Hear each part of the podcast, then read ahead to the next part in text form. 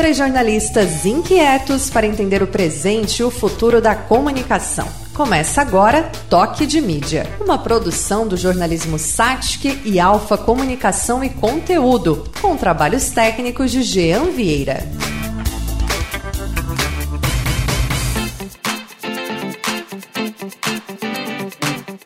Podosfera, sejam todos bem-vindos. Este é o Toque de Mídia, o seu podcast produzido pelo curso de jornalismo da Faculdade SATIC e a Alfa Comunicação e Conteúdo.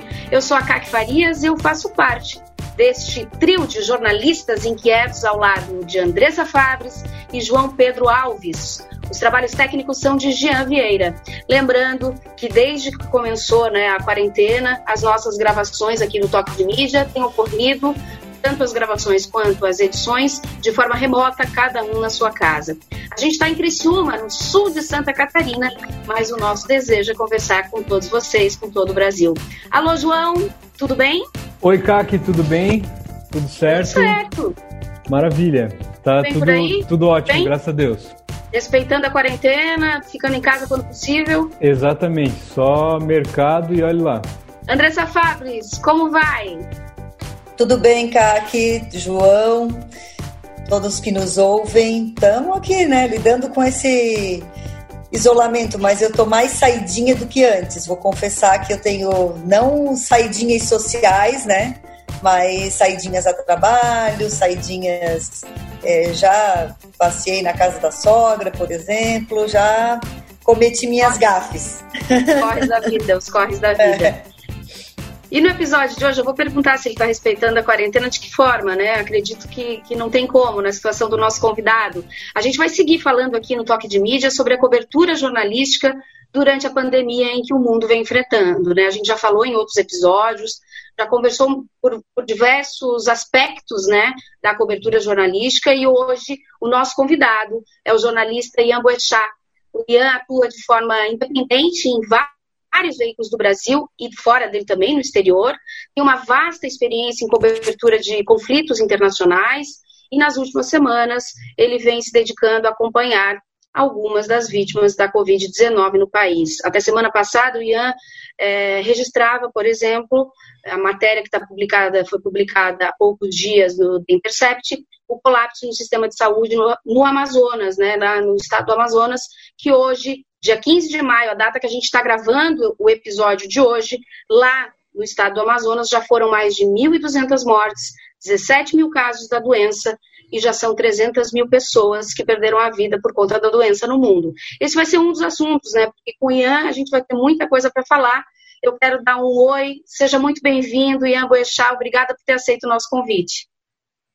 Olá, boa tarde, ah, boa tarde a todo mundo, pessoal que está ouvindo a gente a você, CAC, obrigado pelo convite. Um prazer poder estar conversando com vocês hoje aqui. Bem, acho que a gente podia começar essa, esse bate-papo, já que a gente abre falando justamente é, de Manaus. Tu voltaste há pouco tempo, mas passou um período por lá acompanhando e, e, e, de lá rendeu uma série de material, de conteúdo que foi publicado em vários locais. Fala um pouquinho dessa tua experiência, desde quanto tempo tu ficou lá, quando é que tu chegou, que experiência foi essa? Eu fiquei em Manaus mais ou menos uns 10 dias, eu acho. Cheguei lá. Não me lembro direito agora. Cheguei lá exatamente duas semanas a partir de hoje, mais ou menos, talvez um, um pouco menos. É, fiquei lá cobrindo basicamente o que estava acontecendo com relação é, à pandemia da Covid, né? É, procurei focar minhas matérias mais é, na ponta, ou seja, é, como isso estava impactando a população local lá, em vários níveis, né? Mas principalmente tentando é, contar a história das pessoas que estavam sendo impactadas de forma mais direta é, pela doença.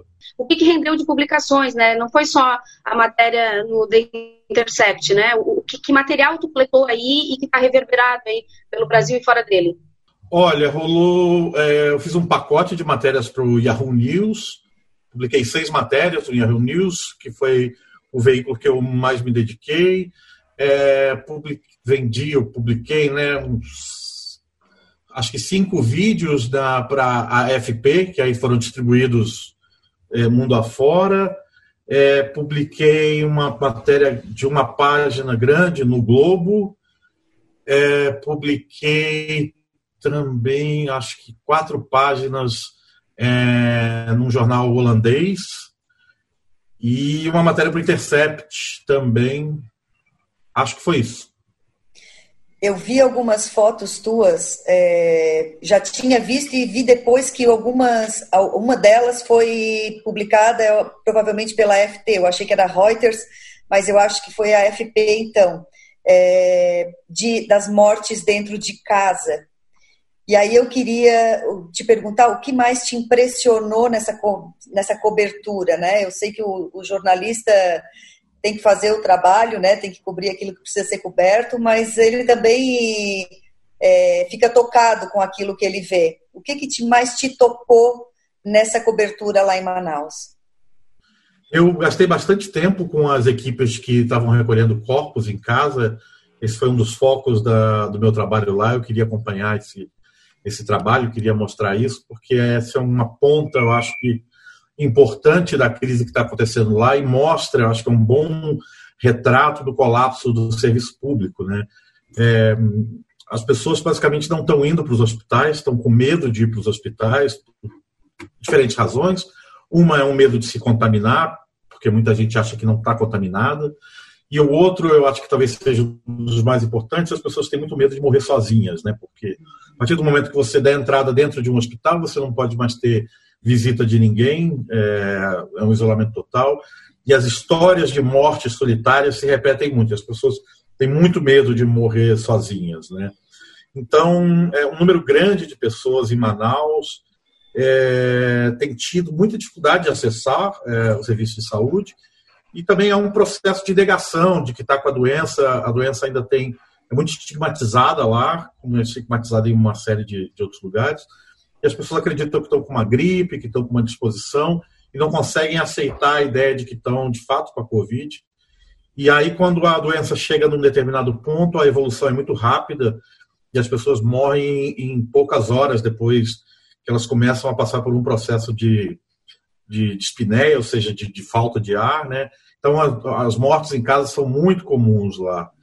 É, estão recolhendo, ah, não sei, 20 corpos por dia, às vezes mais. E eu fiz um trabalho grande de ficar junto com essas equipes para acompanhar esses casos. É, o que me impressiona, eu acho que é um pouco isso, né? A, a incapacidade ou a impossibilidade das pessoas conseguirem é, tratamento para uma doença tão séria por diferentes razões, né? Então, um, parece haver um processo de apatia das pessoas também, mas gerado por várias, várias razões. Né? O Ian, tu és acostumado a, a, a cobertura de zonas de conflito e guerra, né? É, qual é, enfim, é, a tua sensação, teu sentimento é, nessas ocasiões de guerra e agora dessa guerra contra o coronavírus? Onde é que há semelhanças, se há semelhanças, enfim, queria entender um pouco dessa dinâmica do jornalista diante dessas situações.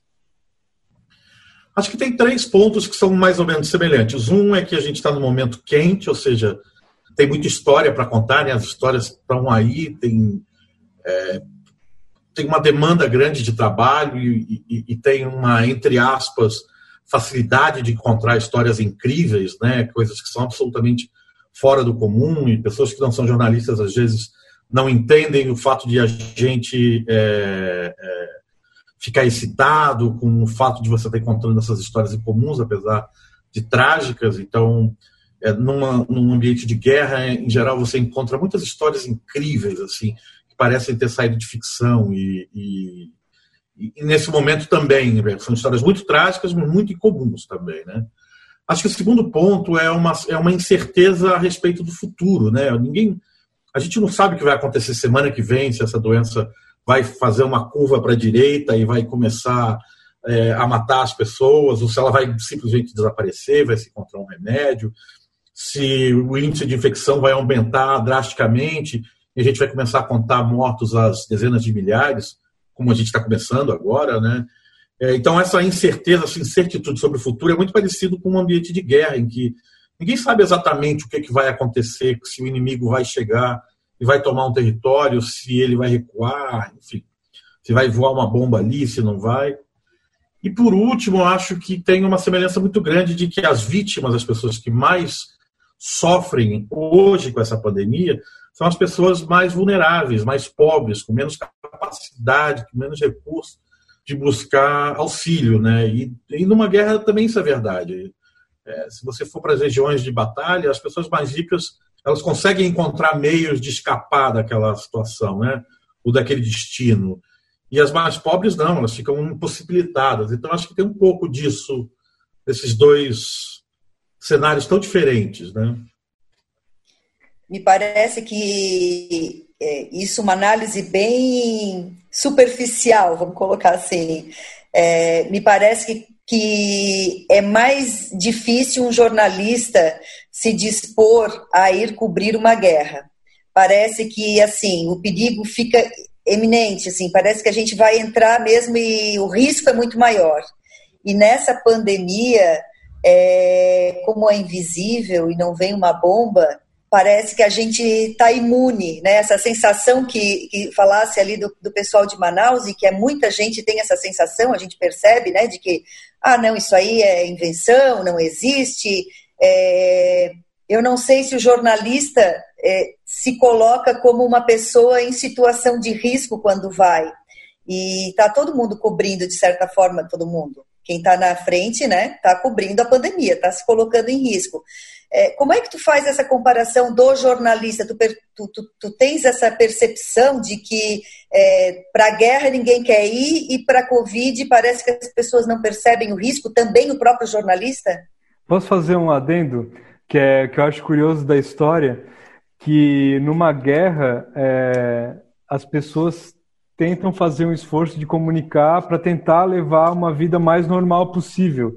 E agora a comunicação é o contrário, né? Tipo assim, gente, é, não é, não, não tem normalidade nessa situação. A gente tem que se atentar ao, ao inimigo invisível, como, como tu falou, Andressa, mas de, de não enfim, de não deixar de tomar cuidados, de não deixar de tomar precauções, né? Acho que a, a comunicação muda um pouco nesse sentido também. Né? Acho que é bem curioso de, de avaliar nesse, nesse aspecto. Eu, pelo menos pessoalmente, da maneira que eu é, lido, eu, eu entendo que há risco nos dois pontos. É, sei que estão me colocando em risco, sei que tem riscos envolvidos. É, nunca tive nenhuma dúvida disso. Tento me proteger o máximo possível. Essa semana mesmo eu fiz dois testes, deu negativos, dois, nem eu acreditei. Eu tive tão exposto ao longo desses últimos dois meses que eu imaginei que pelo menos eu já tivesse tido a doença sem de forma assintomática, é, mas infelizmente isso não aconteceu. Eu ainda não tive contato com o vírus. É, enfim, tem risco envolvido. Eu sei dos riscos que eu estou correndo e é uma decisão muito pragmática e muito consciente que eu tenho de correr esses riscos. Como é a mesma coisa quando eu vou para um ambiente de conflito, também eu sei dos riscos que estão envolvidos e eu tomo as decisões de forma é, bastante pragmática e bastante consciente, né? Então, é, eu estou ali porque eu quero, porque é o meu desejo de estar ali, e como eu estou agora também fazendo essa cobertura, porque é meu desejo de estar ali. Apesar de todas as questões financeiras envolvidas, que eu preciso de grana também, mas, é, enfim. E, e, sobre a diferença da cobertura, é, não sei. É, eu cubro uma guerra e quando eu cubro aqui, na verdade eu estou tentando contar quase as mesmas histórias, né? Que é contar como é que esses fenômenos ou esses momentos históricos impactam a vida é, das pessoas comuns. Esse é o meu foco de trabalho, tem sido ao longo dos últimos anos. Eu, eu tenho me afastado muito da cobertura mais oficializada dos assuntos, apesar de eu achar super importante. A gente tem colegas cobrindo é, governo, cobrindo o que é oficial, mas a minha opção pessoal foi tentar fazer esse outro tipo de cobertura, uma coisa mais na ponta, né? As pautas chegam para ti por exemplo, essa de, de, de Manaus que o, o, o, Intercept publicou, tua, a pauta chegou para ti. Como é que foi? É, é, como é que chega essa pauta para ti? Vem do veículo, não vem do veículo? Veio de uma denúncia? Como é que chega essa informação para ti até chegar em apurar, averiguar, checar e publicar? Putz, faz anos que eu não recebo pauta de veículo, viu? Eu gostaria. Sinto falta de ser pautado, mas em geral sou eu que, que me pauto. É, bom, essa história aconteceu é, é, quando você está na rua, né? Está na rua, você está conversando com um monte de gente, está ouvindo um monte de gente. Então eu comecei a ouvir essa história de que custava 100 mil a diária das, das UTIs, né? E achei super curioso, e fui ouvindo daqui, ouvindo dali, alguma pessoa falava. E tem nessas situações, tem muito essa coisa desse, desses rumores que, em geral, não são verdadeiros, né? Essa coisa, ah, custa 100 mil e tal. E aí um dia eu encontrei um, um cara é, na porta de hospital, eu fui para fazer plantão na porta de hospital, e aí ele estava me contando que, o pai, que ele levou o pai dele para um hospital particular primeiro, e aí quando chegou lá, decidiram que o pai dele precisava ir para UTI e queriam cobrar adiantado dele 100 mil. E aí eu falei, pô, acho que eu vou correr atrás dessa história aí também. Aí eu fui para os hospitais, não me identifiquei como jornalista no primeiro momento, disse que meu pai estava com Covid e que eu gostaria de saber qual era o procedimento se ele precisasse de uma UTI. Aí as pessoas foram me explicando como é que funcionava e tal. Aí depois voltei para o hotel e liguei para os hospitais para ouvir as pessoas de forma oficial e tal. E aí fiz a matéria. Oi, Ian, como é que é a tua dinâmica... Assim, Desculpa, como é que é a tua dinâmica de trabalho? É, dando continuidade a essa pergunta da CAC, né? É, por exemplo, você, tipo, não, eu vou para vou para Manaus e aí tu mesmo te organiza para vender a pauta, as pautas para os veículos, ou tu faz um contato prévio, ó, é, tô indo para Manaus, você tem interesse. Como é, como é que é a vida de frila, né? É, como é que é a tua vida de frila, como é que é essa essa negociação de pautas, enfim, esses teus contatos com, com os veículos? Cara, tem vários modelos assim. Às vezes eu consigo fazer um vender um pacote antes. É, às vezes eu sou convidado, me convidam, pô, tu não quer ir para Manaus, por exemplo, para ver como é que está a situação lá, ou não quer ir para Belém. Tem sido raro isso. E muitas vezes eu acho que a história é muito importante, eu quero cobrir e eu mesmo ponho a minha grana antes, vou e depois vou correr atrás para fazer dinheiro, né? Nesse caso específico de Manaus, foi o que aconteceu. Eu vi que a situação estava muito é, grave lá. Entrei, procurei um pacote turístico de voo e hotel, vi que estava com preço legal. Eu falei, bom, é, fiz o cálculo de quanto eu ia gastar. Era um investimento razoável, mas não era um investimento que ia me, me quebrar se eu não vendesse. Eu tinha certeza que eu ia conseguir vender, porque é, os jornais daqui estavam cobrindo de Brasília, né? Tá todo mundo cobrindo de Brasília, de Fortaleza, tinha pouco repórter lá, né? E aí, além das pessoas de lá e tal. Então, eu decidi mesmo fazer meu investimento, vendi e avisei alguns clientes que eu tenho, regulares e tal. E aí, antes de embarcar, eu já tinha fechado. Não, depois que eu já estava lá, eu fechei um pacote com o Yahoo, depois vendi uma matéria para o Globo. Aí a FP me procurou, eu comecei a vender coisas para a FP. Aí esse jornal holandês me procurou, vendi para eles também. Mas também fui tentando vender para vários outros, né, de fora que não fossem concorrentes. É, tentei o New York Times, não rolou. Tentei a, a Newsweek, não rolou. Mas assim, fui dando tiro para onde dava, né, para fazer. Uhum. Eu quero aproveitar essa, essa pergunta deles de como funciona esse teu processo de freela é, eu, eu enxergo, eu sou uma pessoa que trabalha com comunicação corporativa há muito tempo, então eu enxergo sempre, tenho o olhar do empreendedorismo na, na história. E, e, a gente vem agora num período nesse, nessa história de inovação que se fala muito em todo mundo ser empreendedor, né? Nem que seja dentro da, da empresa. E o jornalista, por sua vez, é, ele resiste muito a isso. A gente percebe que tem uma resistência, né? É, e isso, esse, isso essa tua postura, essa forma de trabalho é uma forma empreendedora, porque tu cria o teu é, é, o teu produto, né, que, e vai, e ainda tem que fazer a venda, e tem que fazer a cobrança, e tem, tem todo o processo de, uma, de um negócio aí construído. Olhando da, de, de quando tu saiu, né, de veículos é, veículos formais, como repórter, enfim, e partiu para essa vida de frila, uma vida mais empreendedora, é, como é que tu pode reportar hoje para a gente um resumo de, do, do, que, que foi o desafio, o maior desafio, o, o que que tu percebeu que tu estava preparado, tu está falando em vender em matéria para o New York Times, então o teu inglês deve ser, para escrever matéria em inglês, não é, é qualquer inglês, né? Enfim, que tipo de preparação tu já tinhas e qual o que que tu teve que construir para poder é, manter essa vida empreendedora né, do jornalista freelancer? Olha, eu costumo dizer o seguinte: freelancer é um nome bonito que inventaram para jornalista desempregado.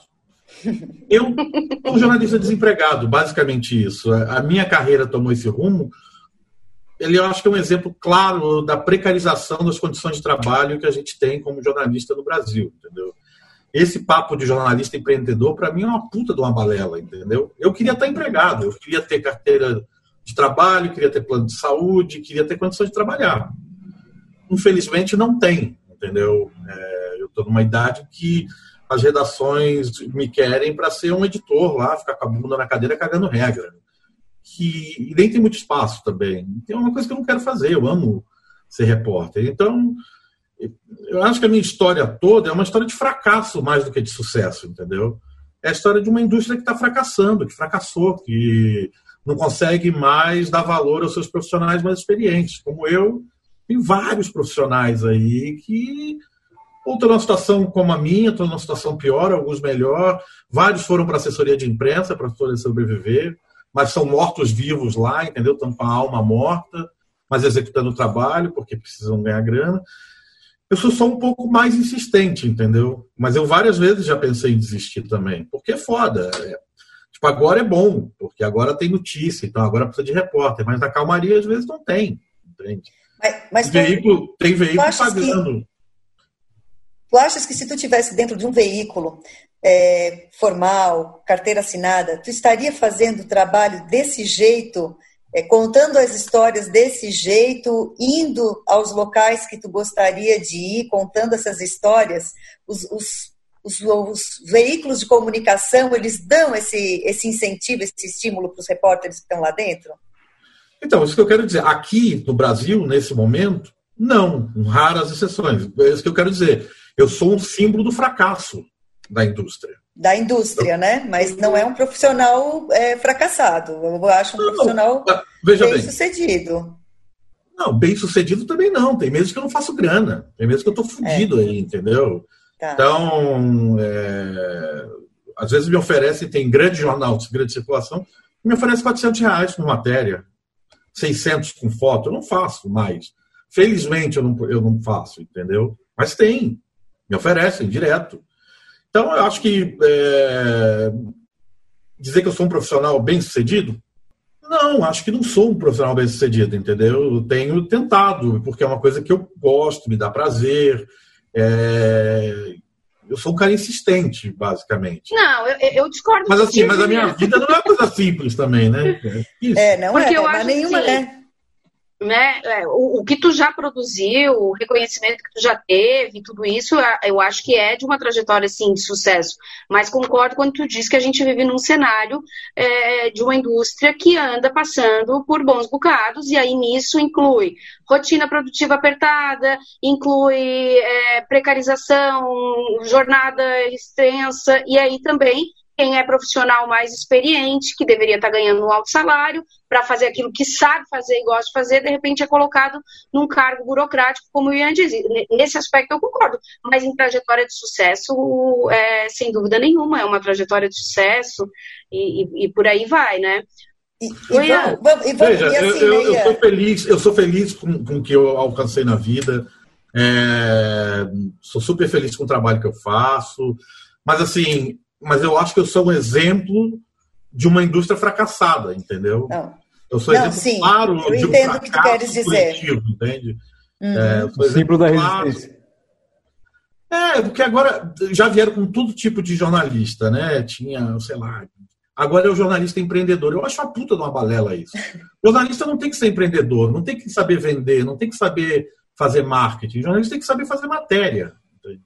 É, é mas, é, mas, é, mas aí que tá é, para buscar a boa pauta, para ter esse olhar que tu tem, além de ter o olhar jornalístico, tem também um pouquinho disso, assim, de, de ficar atento, né? Porque às Sim, vezes mas coloca. É papel, mesmo... Mas esse é o papel de qualquer repórter em qualquer situação. É, exato. Tem nada de empreendedor nisso, tem ser jornalista. De ser né? jornalista. É. E isso e isso está falhando, né? Mas está falhando de forma geral, não só. É, eu, eu às vezes eu enxergo que isso está Está falhando não só na, na, no veículo, os profissionais, assim, a gente não tem mais IANs. Tem, muitos. Entendeu?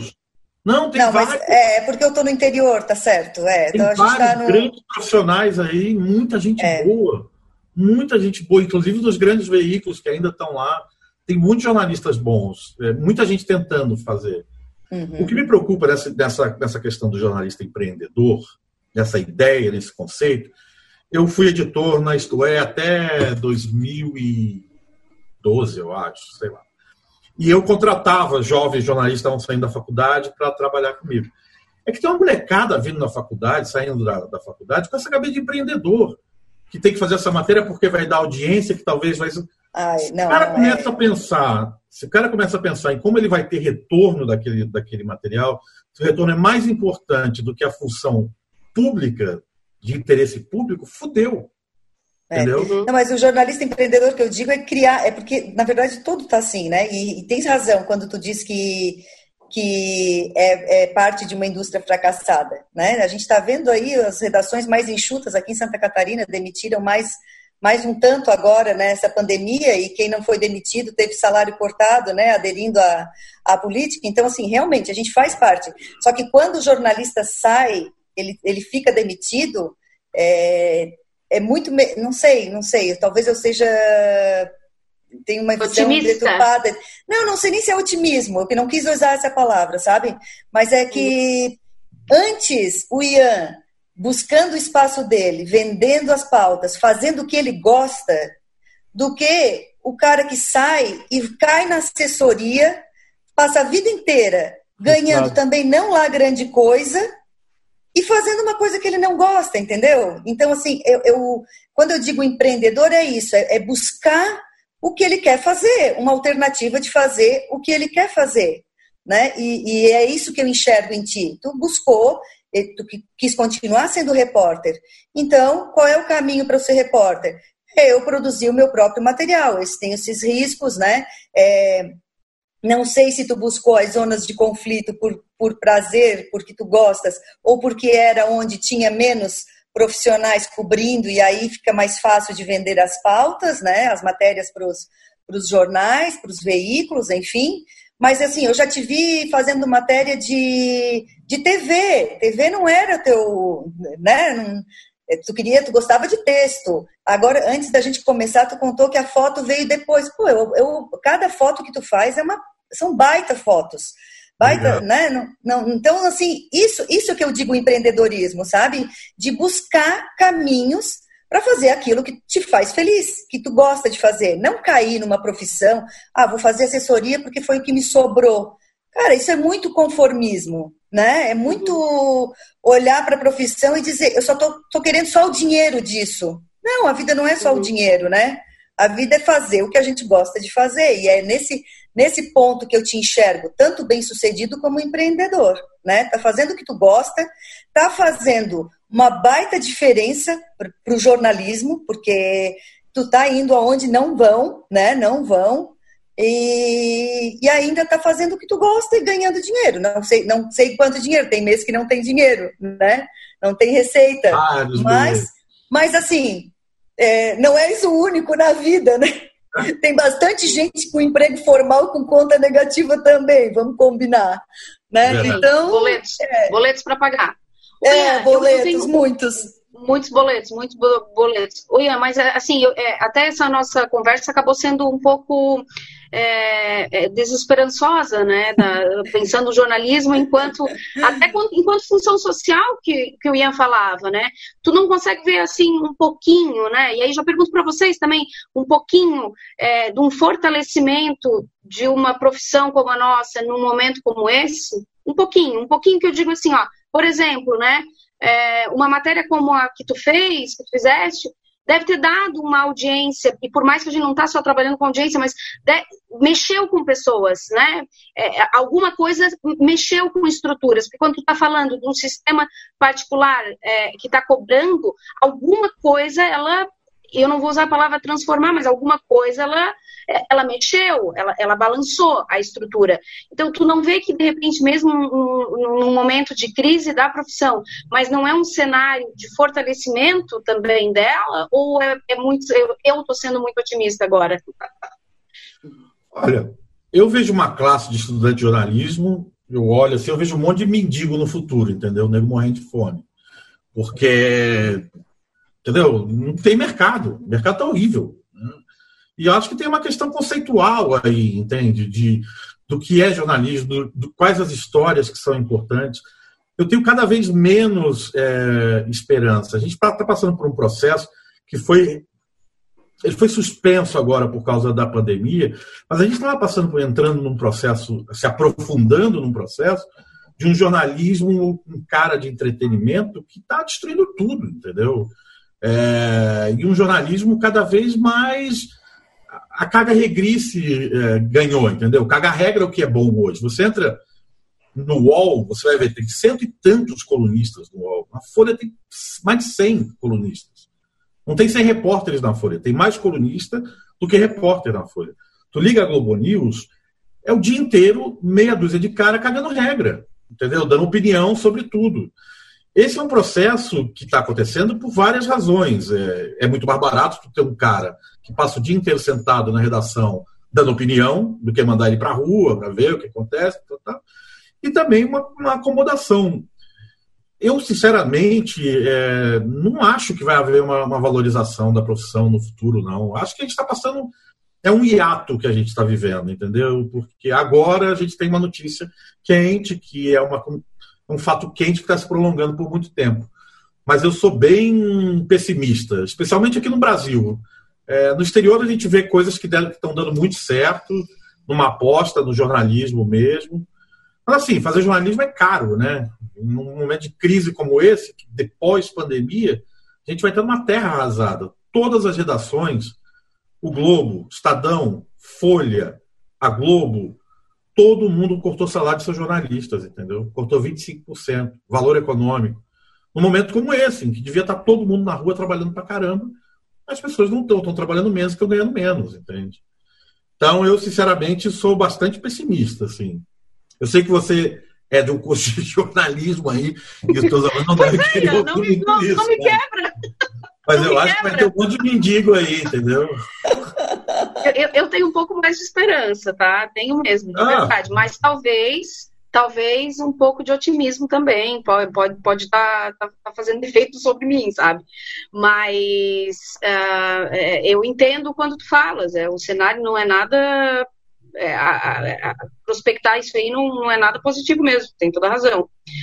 Eu acho que o Ian podia falar um pouquinho da, da série de reportagens dele que, que, que a Band acabou de lançar. Eu estava vendo até que o Ian estava compartilhando, enfim. A Band, e, e, aí tu falou, né? Quase que o coronavírus engole a série de reportagens que tu tinha feito no Afeganistão. Fala um pouquinho dela pra gente, Ian. É, bom, acaba, acaba hoje, eu acho, acabou ontem, não lembro. A gente fez, eu fiz uma série no Afeganistão é, mostrando os 20 anos da guerra, né? É... O Afeganistão é um país super especial para mim. A minha primeira, minha primeira incursão em área de conflito foi no Afeganistão em 2003, já vai fazer quase 20 anos. Tá. E é um país que eu tenho um carinho super especial. Acho um país complexo, interessante, tem uma história incrível, esteticamente é incrível. E eu estava. É, tinha as eleições em, em, em, setembro do ano passado, e tinha toda essa questão do acordo, e eu estava no Iraque, setembro, outubro do ano passado, estava no Iraque, e uma colega holandesa é, me convidou para ir com ela, para fotografar para ela, para uma revista belga. E aí eu consegui, eles, é, consegui esse assignment, porque é muito caro ir para o Afeganistão fui para lá e nesse meio tempo trabalhando para ela eu consegui filmar é, o que saiu nessa série assim mas de novo é, foi legal mas eu não fui para o Afeganistão para fazer essa série né e tive que me colocar em risco para caramba porque eu não tinha grana para contratar um fixer bom é, tinha que trabalhar sozinho mas foi super legal não quero chorar as mágoas não mas foi foi bem legal fiquei bem feliz assim era um país que eu queria muito voltar e estava tendo dificuldade para voltar lá. Ô Ian, qual é a estrutura que tu levas com equipamentos, enfim, para uma cobertura dessa? Cara, para uma cobertura dessa eu levo. Essa minha última viagem, que eu fui para assim, fui Iraque, Afeganistão e Síria, esse último. no final do ano passado. Então eu levo uma Canon 5D, uma Fuji X100T, uma lente 35mm que eu tenho para que é a minha lente que eu uso sempre, uma 2470, meu computador, bateria. É isso, basicamente. E aí, equipamento de segurança, colete à prova de bala, kit médico, capacete, essas coisas. Né? Mas isso aí, em geral, eu pego nos lugares. Eu não tenho mais viajado com os meus meu equipamento, não. Só se eu for ficar um longo tempo e tal. Elas já estão disponíveis se a gente quiser é, é, assistir? Então, acho que está tudo no, no meu Facebook. Eu botei duas. São três. Eu é, acho que a terceira já está disponível também. Eu vou botar, inclusive, depois. Mas tem no, no, no, no negócio da Band, tem lá no, no YouTube e tal, tem. A gente coloca na descrição do episódio também para quem estiver nos ouvindo e quiser conhecer melhor o trabalho do Ian lá no Afeganistão. Legal. Ian, algum projeto para pra, as próximas semanas? Alguma coisa que tu já está tendo um olhar aí, um radar para daqui a pouco tu se dedicar? Olha, nessas próximas semanas, essa semana eu trabalhei como fixer aqui, não sei se vocês estão é, familiarizados com essa palavra, que é uma espécie de um produtor. Quando eu viajo, por exemplo, para esse país, eu sempre tenho um fixer, que é um produtor, é, tradutor, é o cara que me facilita no país. Eu tenho feito isso nos últimos tempos, volta e meia eu faço isso para veículos internacionais aqui, então já fiz para o New York Times, para NBC. Essa semana eu fiz para a ABC News, lá dos Estados Unidos, que é uma TV aberta lá. É, terminei ontem. Essa próxima semana, talvez eu faça um trabalho de fixing para a NBC e talvez o New York Times. Não é a coisa melhor do mundo, porque é, eu não estou fazendo as minhas histórias, mas é uma maneira de ganhar uma grana legal e tal, fazer contato. Então, eu imagino que eu vou, nessas duas próximas semanas, vou, vou fazer isso e depois eu quero aí investir, talvez ir para o Nordeste, dependendo de como tiver a questão do coronavírus, né? E o interesse dessa, de, desses veículos internacionais é, é, é, por conta do, do corona? É, tá todo mundo indo para o Brasil agora. Ah, você tem um problema de, de visto, porque por conta de uma portaria do Ministério da Justiça, estrangeiros não estão podendo entrar no Brasil. Aí os jornalistas precisam pedir um visto, que o Itamaraty está tá, tá soltando esses vistos, então tem, eles estão demorando um pouco para entrar por causa disso. Mas eu sei que nas próximas semanas, na próxima semana está vindo a NBC, a Paris Match, é, o New York Times, eu acho que o Washington Post também. Uhum. Qual é a percepção deles para a nossa situação aqui, Ian? Tu que tem contato com os jornalistas internacionais. Eu tenho acompanhado alguns no Twitter, mas que já são, já moram aqui no Brasil, né? E já cobrem Brasil há algum tempo, então é uma percepção já de quem está habituado. Quem vem de fora é, como, qual é a percepção deles? Acho que eles estão percebendo que o Brasil vai ser o novo epicentro, que aqui a coisa vai é, ser bastante grave, e também uma, uma, um interesse em ver como um país tão desigual e tão grande vai lidar com a pandemia. É uma, as pessoas ficam imaginando como é que vai ser isso nas favelas, nas áreas mais pobres, por conta de um sistema de saúde muito fraco, como a gente tem e também muita gente impressionada e apavorada com o governo federal, né, como o Bolsonaro está é, tá reagindo a essa crise. Então, há uma incredulidade, assim, mesmo os americanos que estão acostumados com Trump estão ficando meio assustados até com, o, com a capacidade do Bolsonaro de, de fazer o que está fazendo, né? É. Eles, é, eu vi a entrevista do Mandetta para a CNN e eles continuam usando, cada vez que eles vão é, apresentar o Bolsonaro, eles falam conhecido como Trump, é. Trump tropical, Trump do Brasil, Exato. Trump da América é. Latina, alguma coisa assim, né? Eles sempre fazem essa associação. Mas, Mas... Acho, que parar, acho, que eles vão parar, viu? Acho que eles vão ver que, que, que o Bolsonaro é bem pior do que o Trump. É, consegue, ser, consegue ganhar. É, Sem dúvida. Sim. É, então... É, esse eu queria, eu queria trocar uma ideia com o Ia, queria saber a opinião dele. Desde que o Bolsonaro é, levou aquele comediante na, na grade, né, que para mim foi, de todas as afrontas dele com a imprensa, aquela ali foi a maior de todas, é, colocar um comediante para dar entrevista. Desde aquele dia, eu para mim, a imprensa não deveria estar tá mais lá. A imprensa deveria. É, é, para mim, parece que aquele momento é um momento, momento de palanque. E que às vezes eu, eu, eu dou assim um, um, uma pontinha de unha de razão para ele de que é, ele consegue eles conseguem se interessar por coisas muito rasas, sabe?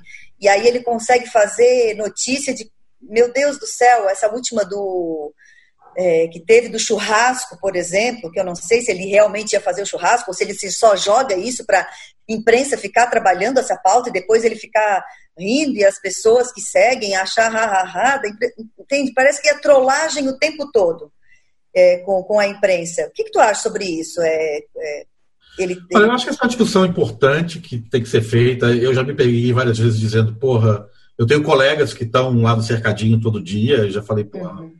Não dá. Mas assim, olhando de forma muito calma e muito pragmática, acho que a gente precisa de separar duas coisas. Você tem o Jair Bolsonaro, que é uma figura, é uma pessoa, uma figura que ocupa um cargo importante. E a outra é o cargo de presidente da República. Então, as pessoas estão ali não estão para ouvir o Jair Bolsonaro. Elas estão para é. ouvir é. o presidente da República, que é uma instituição representada na figura pessoal desse cara. E ele, assim, ele, cobertura... não, ele, não, encarna o presidente, né? Ele é sempre o Jair não, Bolsonaro, né? acho... me parece isso. Não, eu acho que ele não tem respeito pela instituição que ele representa. Isso, exato. Ele representa a liturgia do cargo a liturgia do cargo, uma série de coisas. É então, o que eu quero dizer é, ouvir o Jair Bolsonaro, não sei se vale a pena, mas eu acho que a obrigação da imprensa está o tempo todo pronto para ouvir a instituição presidência da República, que queira ou não é representada por ele, entende? Então, eu acho que no final das contas, no final desse debate, eu fico do lado de quem defende a ideia de que é preciso fazer uma cobertura da presidência da República, entendeu? Eu concordo eu, com isso. Eu também acho que a cobertura oficialista não tem como a gente é, é, não fazer, entendeu? Talvez Exato. ela até vá se transformar, mas não tem como não cobrir o cara que é presidente da República, né? É complicado, é, é uma situação muito é. complicada. Não, eu, eu, eu, concordo isso, e só, só, o problema é que ele não se comporta como tal, nunca. Sim. Não, né? e, e aí, mas aí é um problema dele, não da imprensa, né? É, não, sim, exatamente. Só que aí fica rendendo. A imprensa precisa mostrar isso, né? É, rendendo sempre matérias sobre coisas muito rasas, né? E que, enfim. É... Mas eu acho que no mas final. Mas eu entendo a preocupação. Não, eu, eu final, tenho que mostrar isso. Mas eu quero dizer assim, no final, o que mostra é o seguinte: não é que está cobrindo coisas rasas, é que o governo dele é muito raso. Sim, Você exato. consegue mostrar é, isso para é ele, isso. entendeu? É isso. Então, é isso. Mas eu entendo a preocupação da Andressa do tipo assim, tá, vamos continuar dando claro. espaço para isso, né? Humilhação. É, mas, mas ao mesmo tempo é isso que o Ian falou, né? É, é, é isso. Né? Então, se a gente tem que mostrar o que está acontecendo, o que está acontecendo é isso. Uma pessoa que não se é comporta como hoje. presidente. É o que tem é. para hoje. É, é o que tem para hoje, infelizmente. É, o que é. tem para hoje. Então, vamos para as nossas dicas, porque senão a gente vai se estender demais. E mesmo que a internet tenha espaço aí para várias discussões, não é bom a gente se, se estender tanto. Vamos para as nossas dicas. João Pedro, tem a sua dica do toque de mídia de hoje, meu bem? Oi, Kaki. Então, a, a minha dica ela vai repetir uma tua que acho que foi na primeira, no, no meio da primeira temporada, que é o Projeto Humanos do Ivan Mizanzuki. É uma série é, de vários capítulos. Eu tô no quarto, eu acho, no terceiro ou quarto, mas viciado assim com a forma do, do storytelling que ele que ele conta, né, do caso Evandro, que é um menino que, que desapareceu e foi assassinado é, no interior do Paraná nos anos 90. E a história ela é tipo assim, ela não tem fim, assim, ela tem desdobra, uma série de desdobramentos de pessoas e personagens que, meu Deus, dá uma puta de uma série do Netflix, assim, mas está sendo muito gostoso essa experiência de ouvir tudo isso em áudio. Então, o Projeto Humanos é uma dica bem legal de quem ainda, quem não, ainda não conhece, de, de acompanhar essa, esse modelo de esse novo, esse modelo, esse produto de podcast, que é uma mais uma uma alternativa, mais uma forma de fazer é, jornalismo através é, desse, desse formato de áudio. O Ivan é demais. Eu gosto muito do Ivan Mizanzuki, admiro muito o trabalho. E realmente, o caso Evandro. Vai virar série televisiva. Vai virar série televisiva. Sua dica, Andressa Fabres. Então, uma dica de, de última hora, porque realmente hoje eu vim despreparada né, para a parte da dica, mas eu quero sugerir um podcast que é As Mulheres contra o Vírus, do Novo Normal, um episódio é, que mostra as líderes mulheres que estão dando exemplo na gestão contra o coronavírus, né, mostrando essa faceta feminina né, do, da, da, área científica, da área do, da, da, da linha de frente, enfim é, e as primeiras ministras, né, que foram ali é, da Alemanha enfim, enaltecidas pelo trabalho que estão fazendo. Então, as mulheres contra o vírus, né, um episódio do Novo Normal é, falando sobre o coronavírus. Ian, vamos deixar uma dica? Olha, existe toda uma discussão ética importante sobre fotografia de guerra que é sobre se a gente deve mostrar é, o horror da guerra verdadeiro ou se a gente deve mostrar essas fotos esteticamente bonitas dos cenários de guerra sem mostrar a dor e, e a verdade, o verdadeiro horror da guerra, né? Essa é uma discussão que está ocorrendo agora também, eu acho, na questão do coronavírus. Uhum. Tem toda uma discussão se a gente deve mostrar as pessoas morrendo mesmo. É, eu fiz várias fotos de gente morta recentemente, que a gente não quis publicar e tal. E eu vou recomendar um livro de um cara chamado Gilles Perez. Ele é um fotógrafo francês, fantástico, cobriu é, a Revolução Iraniana e a Guerra na Bósnia de uma maneira maravilhosa, mas eu acho que o supra-sumo dele é um livro chamado The Silence, que é um livro extremamente agressivo e gráfico do genocídio que aconteceu em Ruanda em 1994. Ele encheu o saco de mostrar é, as fotos bonitas da guerra e decidiu mostrar é, o genocídio de uma forma bem clara, bem explícita. Então, é, são cenas de pessoas retalhadas, pessoas sem cabeça, corpos em decomposição, e é um trabalho importantíssimo e eu acho que é um, é um cara interessante para se fazer um debate sobre, sabe? É, eu ia dizer, isso aí dava um outro podcast, né? Só de isso, Também né? pensei isso. Eu sou um fã incondicional do Gilles Perez. É, aconselho muito o livro The Silence e aconselho muito o livro Telex, que é sobre a Revolução Iraniana. Para mim é uma obra-prima. É... Para quem gosta de fotografia, de fotojornalismo, é algo raro. Ele é da Magnum, então se alguém entrar no site da Magnum, vai conseguir encontrar o trabalho dele lá. Ô, Kaki, antes de tu fazer, tu dar a tua dica, eu quero então perguntar pro, pro Ian, né? Já que ele deu essa deixa da questão. É, quando tu tá? vai... Hã? De que lado Não. ele tá? Não, de, o lado dele eu já entendi. O lado ah. dele eu já entendi. Eu quero saber quando ele vai fazer essas fotos, é, tem que ter a foto bonita para poder vender para o jornal, assim, né? Então, a, a, realidade nua e crua é, não pode ser só aquela. Tu faz, porque eu entendi que tu acredita nisso, né? Que, que tem que ser mostrado, mas tem que ter a foto bonita, assim, a foto que não mostre tanto o horror, mas dê, uma, dê a entender o que está acontecendo. Olha, não é que eu tenho um lado específico, não. Eu, eu, eu, entendo os dois lados, entendeu? Eu entendo o argumento da pessoa que diz que é, botar uma foto de um corpo em decomposição na capa do jornal vai afastar o leitor ou vai afastar a audiência, porque ele vai se sentir, vai repelir aquilo. Eu aceito esse argumento também, sabe? É, eu não tenho uma posição. É, eu, quando esse debate acontece, em geral, eu tendo a concordar com os dois lados, entende? Uhum. É, mas eu, eu, faço os dois também. Mas tendo a fazer mais uma foto estetic, esteticamente aceitável é, daquilo. Mas também tem umas fotos feias, assim. É, mas de, nessa discussão, eu estou dos dois lados. Eu ponho o pé em duas canoas. Interessante, muito bom. Isso daria um outro papo. A minha dica, a minha dica vai ser um seriado, tá? Que eu, que eu andei assistindo tenho visto muito pouca coisa, ouvido pouca coisa, porque o meu, por causa da minha tese de doutorado, né?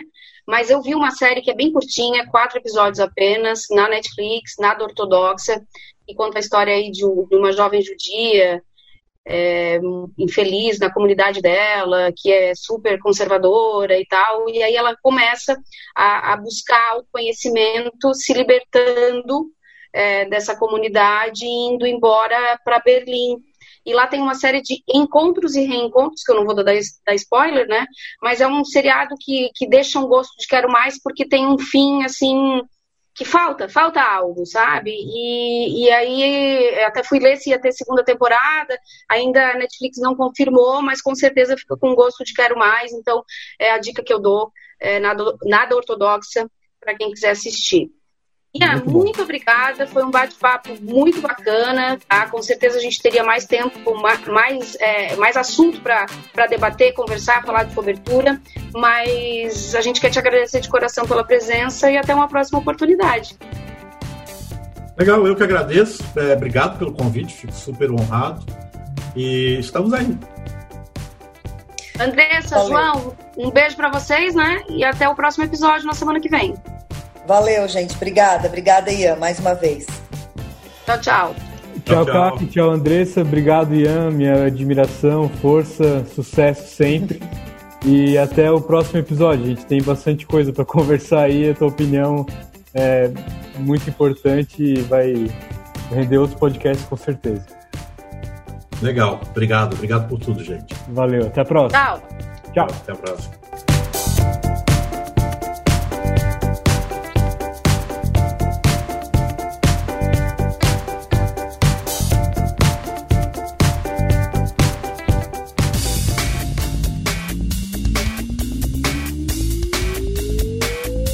Você ouviu Toque de Mídia, uma produção do jornalismo Satic e Alfa Comunicação e Conteúdo, com trabalhos técnicos de Jean Vieira.